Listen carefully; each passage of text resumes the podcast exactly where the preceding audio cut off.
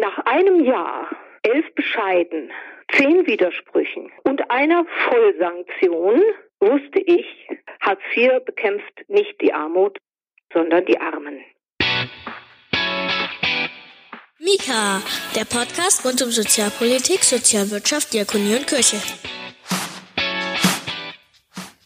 Hallo und herzlich willkommen bei Mika. Heute hören Sie die zweite Bremer Folge. Regina Bukowski, Pressesprecherin der Diakonie Bremen und heute am 8. Juni rufe ich gleich bei Bettina Kenter-Götte an. Frau Kenter-Götte ist Schauspielerin, Autorin und Synchronsprecherin. Und sie beschäftigt sich seit vielen Jahren mit dem Thema Armut und diesbezüglich hatten wir auch schon viel Kontakt, denn eigentlich sollte im März in Bremen eine Lesung stattfinden. Und das ähm, ja, war dann durch Corona leider nicht möglich. Aber wir können jetzt immerhin miteinander telefonieren. Treffen können wir uns jetzt wegen Corona auch wieder nicht, denn tatsächlich ist Frau Kenter-Götte im Moment in Quarantäne. Ich versuche jetzt aber einfach mal kurz bei ihr anzurufen. Ja, hallo, Bettina Kenter-Götte. Bukowski, hallo, Frau Kenter-Götte. Das ist toll, dass das jetzt klappt mit dem Telefonat trotz Quarantäne, aber es geht Ihnen ganz gut, oder? Alles gut. Endlich mal ein bisschen aufgeräumt bei den, den Ecken, wo wir schon lange aufräumen wollten. Ja, das kann man dann mal alles endlich machen, da hat man dann mal die Zeit dafür. Ja, ja, nein, ich, ich langweile mich sowieso nicht. Wenn, dann bin ich am Schreibtisch und äh, das ist alles gut. Damit sind wir ja auch schon direkt beim Thema, denn am Schreibtisch haben Sie auch Ihr Buch geschrieben mit dem Titel Hartz IV. Ich finde, das ist ein super Titel, denn wenn man ihn liest, man hört es jetzt leider nicht, deswegen muss ich es beschreiben. Ähm, es sind die englischen Worte für Herz und für Angst, Hartz IV. Ja, ist mit dem Titel nicht eigentlich schon alles gesagt? Ja. Etwas ausführlicher.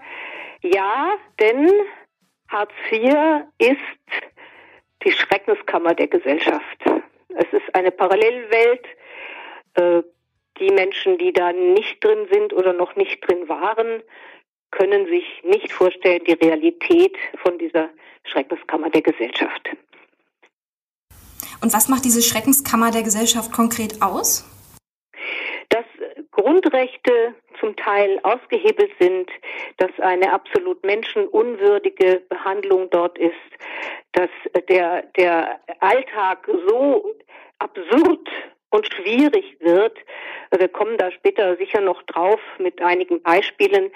Äh, und dass es kaum ein Entrinnen gibt, wenn man einmal in diese Schreckenskammer gerät. Sie schreiben, dass Sie das auch selbst erfahren mussten. War das dann der Auslöser, das Buch zu schreiben? Ja, so ist es. Also ich äh, bin durch eine lange schwere Krankheit ähm, äh, da hineingeraten und zwar bekommen Schauspielerinnen äh, ja kein Arbeit äh, in, in aller Regel kein Arbeitslosengeld 1, können diesen Anspruch gar nicht erwerben. Die Arbeitslosenhilfe, die es mal gab, ist abgeschafft. Auch darauf kommen wir sicher noch. Und äh, Krankengeld habe ich damals, hatte ich auch keinen Anspruch, weil da einige Sachen sich verändert hatten. Sozialabbau hatte ich auch keinen Anspruch. Und nach zwei Jahren waren meine Rücklagen aufgebraucht. Eine Kollegin hat zu mir gesagt, zwei Jahre, ich habe nur für sechs Wochen Rücklagen. Das dürfte der, der Durchschnitt sein. Nach zwei Jahren fand ich mich nach damals 40 Berufsjahren bei Armentafel und Jobcenter wieder. Könnten Sie das mit der Arbeitslosenhilfe bitte nochmal erklären? Also äh, auch um, da müssten wir gleich auf die jetzige Situation kommen. Jetzt wird ja die Armut, die es sowieso schon gab bei bei Hartz IV, äh, bei bei den Schauspielern Schauspielerinnen, wird ja jetzt ganz ganz deutlich durch durch äh, diese Corona-Maßnahmen. Und äh, gäbe es die alte Arbeitslosenhilfe noch, dann wären diese Menschen, die keinen Anspruch haben auf Arbeitslosengeld, wie eben in unserem Berufsstand, wären relativ gut abgesichert. Also die Arbeitslosenhilfe wurde abgeschafft, also wurde nicht zusammengelegt mit Hartz IV, wie es immer heißt, sondern sie wurde abgeschafft, ersatzlos abgeschafft. Das war eine Lohnersatzleistung, auch steuerfinanziert. Ähm, aber das Schonvermögen war höher, die äh, Zuverdienstmöglichkeiten waren höher, ähm, der, der, der Satz war höher. Das heißt, Lebenskrisen, egal welcher Art oder Berufskrisen, äh, konnte man relativ gut überbrücken. Jetzt sind alle diese Kollegen, Kolleginnen sofort bei Hartz IV, jetzt neuerdings umbenannt, eleganter in äh, Sozialpaket. Das ist aber äh, nicht sehr viel Unterschied. Das Schonvermögen ist jetzt raufgesetzt worden für ein halbes Jahr und die Mieten werden voll übernommen. Der bürokratische Wahnsinn ist genauso wie vorher. Es sind nach wie vor, ich habe alles abgeglichen, es sind nach wie vor 50 Seiten mit Anlagen, die auszufüllen sind und vorzulegen sind. Es wurde lediglich eine halbe Seite mit äh, ziemlich belanglosen Fragen weggelassen. Es ist derselbe Wahnsinn und heißt nur anders. Bürokratisch ist es derselbe Wahnsinn. Und äh, die Kollegen und Kolleginnen stehen Kopf. Und das war es dann wohl auch, was Sie motiviert hat, ja, sich mit dem Thema zu befassen, das Buch zu schreiben. Also ich ja die, die Armutsexpertin der Branche, weil ich habe 2011, als ich als ich ähm, da noch bei Hartz IV war, habe ich ein Theaterstück geschrieben, Harz Grosikel, und das äh, wurde mit dem Stuttgarter Autorenpreis prämiert. Danach habe ich mich entschlossen, in die Öffentlichkeit zu gehen. Und zwar, weil eben in diesem Berufsstand Armut ein sehr weit verbreitet ist und ein großes Tabu ist. Und ich habe gedacht, irgendjemand muss mal sagen, ich bin betroffen. Und ich wusste, dass mir das für die Zukunft äh, berufliche Nachteile bringen würde, äh, dass ich nicht mehr drehen würde oder so. Aber ich hatte in dem Moment nicht so viel zu verlieren, also der Mut war begrenzt. Und da bin ich an die Öffentlichkeit gegangen, damals schon im Fernsehen und habe einfach über diese extreme Armut, die sehr tabuisiert ist, in der Branche berichtet. Das habe ich noch nicht so ganz verstanden.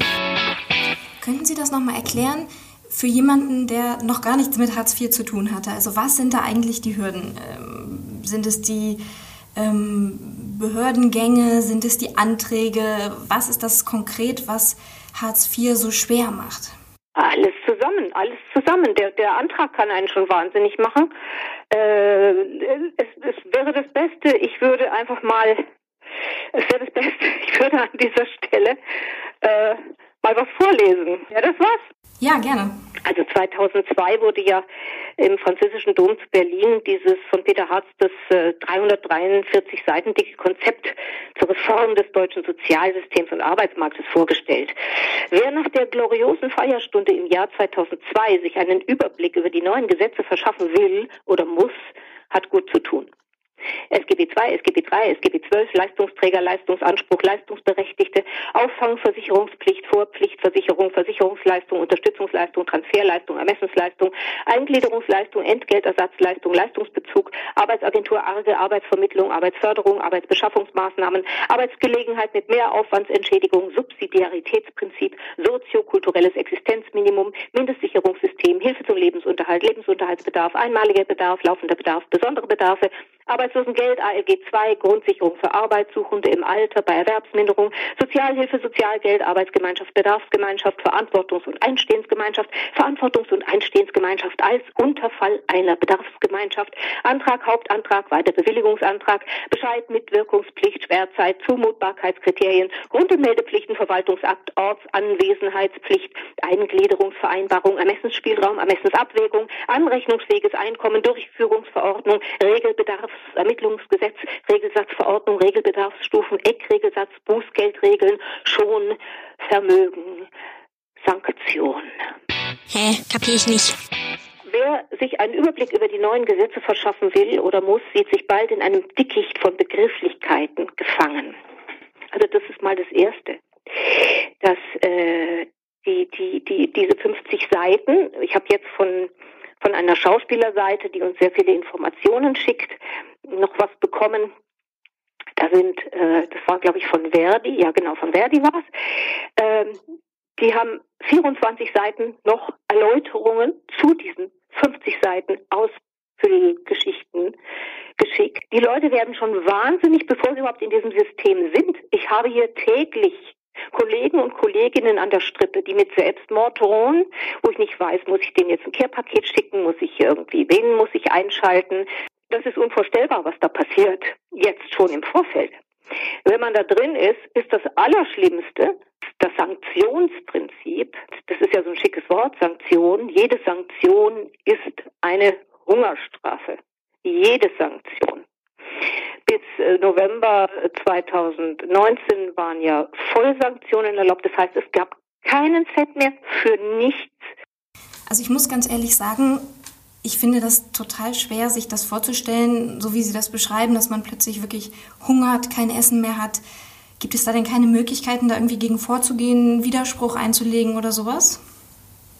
Widerspruch hat bei einer Sanktion keine aufschiebende Wirkung. Das heißt, wenn man sanktioniert worden ist, und dazu ist jeder Anlass recht, ich kann es aus Erfahrung sagen, äh, dann kann nur der Klageweg beschritten werden und der kann drei Jahre dauern und der kann sieben Jahre dauern. Was bedeutet denn so eine Sanktion konkret in Euro und Cent? Die 30-prozentige Sanktion, das kann man sich mal ausrechnen, von äh, 432 Euro, was da noch übrig bleibt. Dann müssen die Leute oft zusätzlich Miete noch aus dem Regelsatz bestreiten, weil die Mieten angeblich überteuert sind. Es gibt aber keine billigeren Wohnungen. Und da bleiben am Schluss dann ein bis drei Euro pro Tag für alles. Jetzt habe ich es endlich verstanden. Und das kennen Sie ja auch aus eigener persönlicher Betroffenheit. Wie war denn Ihre Situation genau? Bei mir war es so, als ich äh, 2008 äh, in Hartz IV geraten bin, während dieser Krankheit, ich war nur äh, sehr eingeschränkt, zeitweise arbeitsfähig, aber ich wollte ja meinen Anschluss, den Anschluss an den Beruf nicht verlieren, habe mich also nicht krank schreiben lassen. Ich hätte mich auch krank schreiben lassen können, hätte ich meine Ruhe gehabt. Und nach einem Jahr, elf Bescheiden, zehn Widersprüchen und einer Vollsanktion, ungerechtfertigt, musste später zurückgenommen werden, wusste ich, Hartz IV bekämpft nicht die Armut, sondern die Armen. Und das hat den Ausschlag gegeben, dass ich seitdem mich gegen dieses System einsetze. Und jetzt in Corona-Zeiten zeigt es sich, zeigt es sich wirklich flächendeckend, dass es ein, ein Wahnsinn ist, dieses System. Bei dem kurzen Stück, das Sie eben vorgelesen haben aus Ihrem Buch, hat man ja auch gemerkt. Also die Begriffe haben einen ja geradezu erschlagen. Ich finde das total verständlich, dass einen das gewissermaßen wahnsinnig macht. Können wir noch mal kurz über die Vollsanktion sprechen, die bei Ihnen zurückgenommen wurde? Ich muss dazu sagen, ich habe das ein bisschen falsch ausgedrückt.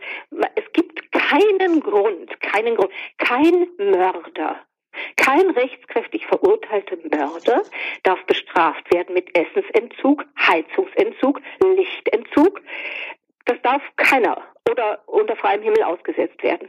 Aber unbescholtene Bürger und Bürgerinnen in diesem Land zu Abertausenden haben diese Strafe äh, erlitten und erleiden sie immer noch in etwas begrenzterem Maße.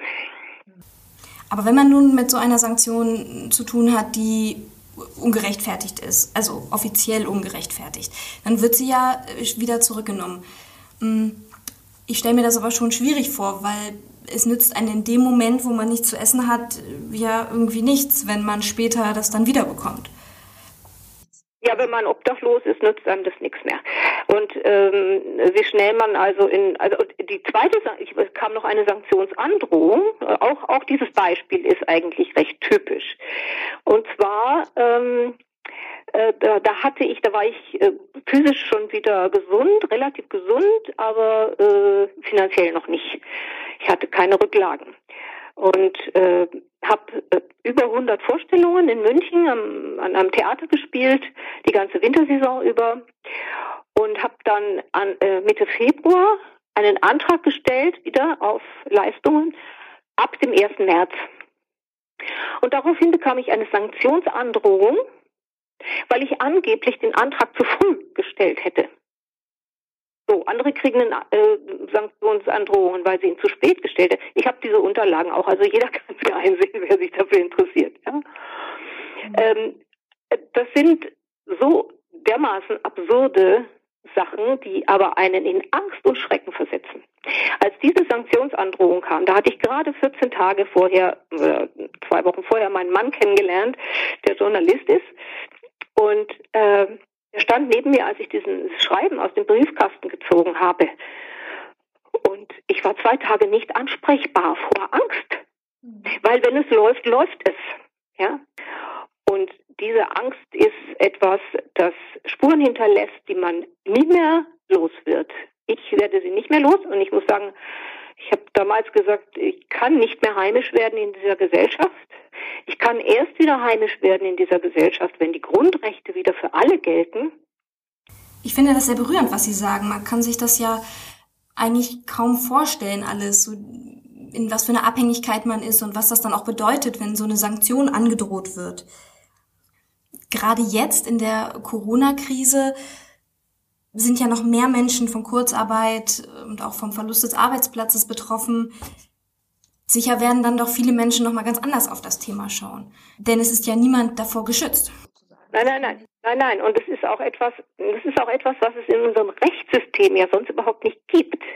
Der Fallmanager als Anklägerichter und Vollstrecker in Personalunion verhängt eine Strafe gegen Leute, die überhaupt keine Straftat begangen haben, die aber schon Menschen das Leben gekostet hat. Also es ist ja nicht so, dass das äh, ohne Konsequenzen blieb. Es gibt eine ganze Reihe von Harztoten, die äh, aus Sanktionsgründen zu Tode gekommen sind.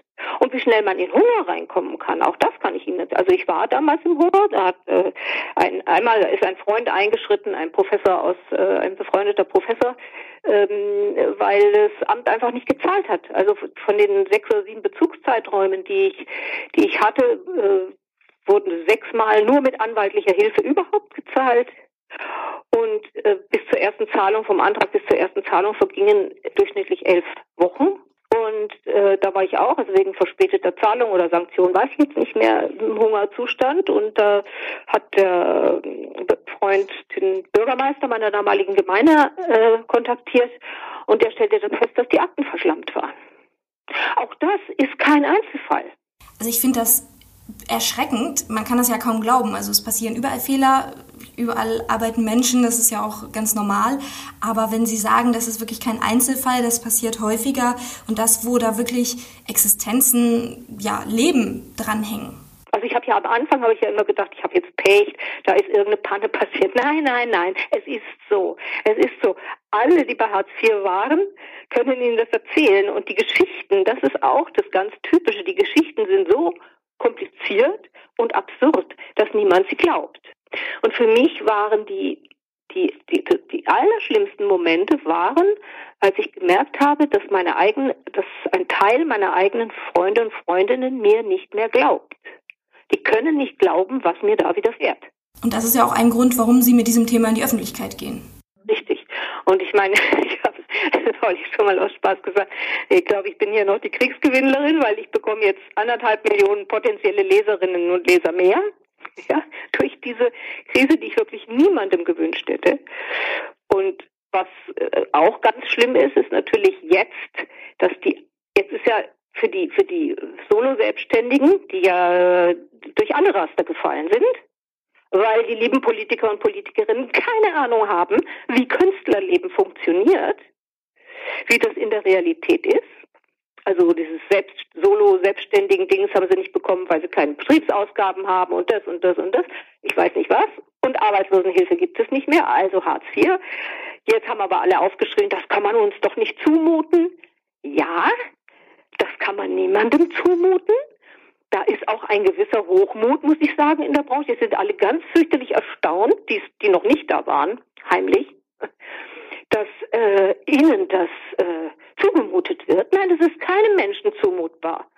Jetzt sagen natürlich die Altharzer, sage ich jetzt mal ein bisschen äh, lax, die äh, zu den sehr schlechten Bedingungen äh, weiterhin Hartz IV beziehen, sagen natürlich, wieso sind die was Besseres? Wieso kriegen die jetzt einen Sonderbonus? Und die Künstler sagen, ja, aber, aber das ist doch unzumutbar. Also da ist auch wieder eine Spaltung in der Gesellschaft, die sehr brisant und gefährlich ist. Glauben Sie, dass es sich dadurch, dass jetzt mehr Menschen betroffen sind durch die Corona-Krise, eben auch von Kurzarbeit, Arbeitslosigkeit, glauben Sie, dadurch wird es sich verändern? Oder ja, nochmal anders gefragt, warum verändert es sich bisher nicht? Weil es so gewollt ist. Einfach, weil es so gewollt ist. Also zu den politischen Hintergründen und Gründen und äh, Aussichten und Möglichkeiten, da können Ihnen natürlich viel schlauere Leute als ich viel Besseres erzählen. Also Professor Butterwegge, der Armutsforscher, Professor Selke, Inge Hannemann, die, die ehemalige Jobcenter-Mitarbeiterin, die ja ein Buch geschrieben hat, ähm, die Harzdiktatur, ja, die ja von innen das äh, auch genau dieselben Geschichten erzählt hat. Ähm, was ich dazu sagen kann, ist ganz einfach. Es müssen die Grundrechte wieder für alle Menschen in diesem Land gelten. Und daraus leitet sich alles andere ab. Nämlich konkret? Ein bisschen ausführlicher würde ich sagen, schon die Rückkehr zum alten System, also Arbeitslosengeld, das war ja damals länger, das war ja damals drei Jahre, ähm, der Anspruch Arbeitslosenhilfe, schon das wäre ein erheblicher Fortschritt. Denn all die Kollegen und Kolleginnen, mit denen ich täglich am Telefon bin im Moment, wo ich wirklich manchmal denke, hoffentlich passiert jetzt nichts nach diesem Anruf, äh, die würden ziemlich ohne Probleme mit Arbeitslosenhilfe diese Zeit überstehen. Denn es ist ja nur eine gewisse Zeit zu überstehen, von der man allerdings jetzt noch nicht weiß, wie lange sie dauert. Also mehr kann ich dazu nicht sagen, weil letztlich bin ich eine Schauspielerin, die ihre Geschichte erzählt, stellvertretend für viele andere und nicht Politikerin. Es hat mir nochmal sehr geholfen, Ihre Geschichte zu hören, um dieses Thema nochmal mit ganz anderen Augen zu betrachten. Und ich freue mich schon wirklich sehr auf Ihre Lesung, die wir dann hoffentlich im Frühjahr nächsten Jahres nachholen können. Hoffentlich dann nach der Corona-Krise. Ja, da freue ich mich auch sehr drauf, weil ich bin dann ja auch, also ich kann schon mal nicht mehr ausfallen wegen Corona, weil ich bin gerade in Quarantäne und pumper gesund. und bin dann äh, gelte dann als immun und äh, also von mir aus kann das dann gut stattfinden. Äh, digital ähm, äh, wurde ich ja auch schon einige Male jetzt angefragt. Äh, das äh, kann ich bei so einem Format mir überhaupt nicht vorstellen, weil es lebt von dem Kontakt zum Publikum, von der körperlichen, physischen Präsenz. Das ist saftig, das ist richtig, so ist Theater. Also ich habe ja, ich mache ja Lesungen mit Spielszenen, ja, weil ich finde, dass so ein Abend auch, ähm, das ist so ein schweres Thema, das muss trotzdem Vergnügen machen. Nicht Spaß, aber Vergnügen. Und darauf freue ich mich wieder sehr. Ich habe ja schon über 50 äh, Vorstellungen hinter mir und war zuletzt im Bundestag in Berlin bei der Veranstaltung äh, mehr als 15 Jahre Kampf gegen Hartz IV. Und ähm, ja, dann freue ich mich aufs nächste Frühjahr. Der Herbst ist mir zu unsicher. ich freue mich auch schon sehr und es ist doch super, dass Sie uns dann schon mal nicht mehr ähm, ausfallen können. Alles Schlechte hat sein Gutes. Genau. Hätten Sie denn Lust, zum Abschluss noch mal ein kleines Stück aus Ihrem Buch vorzulesen, so als kleinen Vorgeschmack? Ja, ich könnte Ihnen noch was aus einfach aus dem Alltag, wie, wie, wie jede Situation wirklich zur, äh, äh, zum Wahnsinn gerät.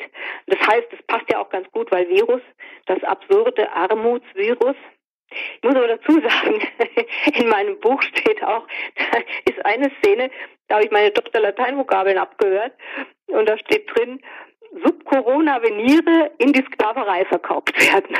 Und das ging jetzt wirklich durch die sozialen Medien, als ich hätte schon was von Corona gewusst. Nein, habe ich nicht, aber manchmal ist man ja ein bisschen hellseherisch. Also das absurde Armutsvirus aus einer E-Mail Herbst 2005, äh, 2009. Hallo, liebe Freundinnen und Freunde. Meine Tochter ist wohnsitzlos, herrje, und das alles wegen Hartz IV. Ihre Studentenbude hat sie schon aufgelöst wegen der bevorstehenden Fernreise. Aber bis zur Rückkehr braucht sie eine Meldeadresse und so wollte sie sich vorübergehend bei Mama anmelden. Liegt ja nahe. Geht aber nicht. Mutter kann Tochter nicht aufnehmen, auch nicht rein formell. Wenn ich der Arge, dem Jobcenter, die Anmeldung mitteile, rechnen die mir fiktive Tochterquadratmeter raus und kürzen die Mietzahlungen. Obwohl das Kind mit knappem Budget unterwegs in der Ferne weder bei mir wohnt noch Miete zahlt. Zudem würde die Verwandte bürokratisch automatisch Teil der Bedarfsgemeinschaft und geriete in den Strudel von Antragsformularen und Datennachweisen, obwohl sie staatliche Leistungen ja gar nicht will. Und einige Monate später, sobald die Heimkehrerin wieder ein eigenes Zimmer in Deutschland hätte, obläge uns die Rückabwicklung des papierenden Irrsinns. Ihr meint, ich würde die bedeutungslose Anmeldung der Behörde einfach verschweigen? Aber wenn das Jobcenter beim Einwohnermeldeamt nachfragt? Wenn auffliegt, dass ich die Veränderungsmeldung, zu der ich verpflichtet bin, nicht getätigt habe, muss ich mit Strafkürzung rechnen. Also, Fragen geht nicht, und die Frage würde mich verdächtig machen. Melden geht nicht, verschweigen geht nicht. Und so ist Tochter nirgends gemeldet. Aber das soll ja auch strafbar sein. Ob jemand von euch die wohnsitzlose Studentin pro forma vorübergehend aufnimmt, das wäre toll, auch wenn ich das Gefühl habe, alle irgendwie reinzuziehen in diesen irrwitzigen Harzwahnsinn. Sollte das absurde Armutsvirus etwa doch ansteckend sein? Und an dieser Stelle lassen wir den imaginären Vorhang sozusagen zugehen. Ganz herzlichen Dank, Frau Kenter-Götte, für diese Einblicke, die Sie uns gegeben haben. Ja, vielen Dank auch. Und ich freue mich sehr aufs Frühjahr. Mika, der Podcast rund um Sozialpolitik, Sozialwirtschaft, Diakonie und Kirche. Das war die zweite Bremer Folge von Mika. Ich bedanke mich ganz herzlich fürs Zuhören. Wie immer gibt es alle wichtigen Links und Informationen in unseren Show Notes. Und wenn wir die Lesung dann im Frühjahr nächsten Jahres durchführen können, dann informieren wir auf unserer Internetseite natürlich gerne über den Termin und den Ort. Ich bin Regina Bukowski, Pressesprecherin der Diakonie Bremen, verabschiede mich für heute und freue mich, wenn Sie auch das nächste Mal wieder einschalten bei Mika.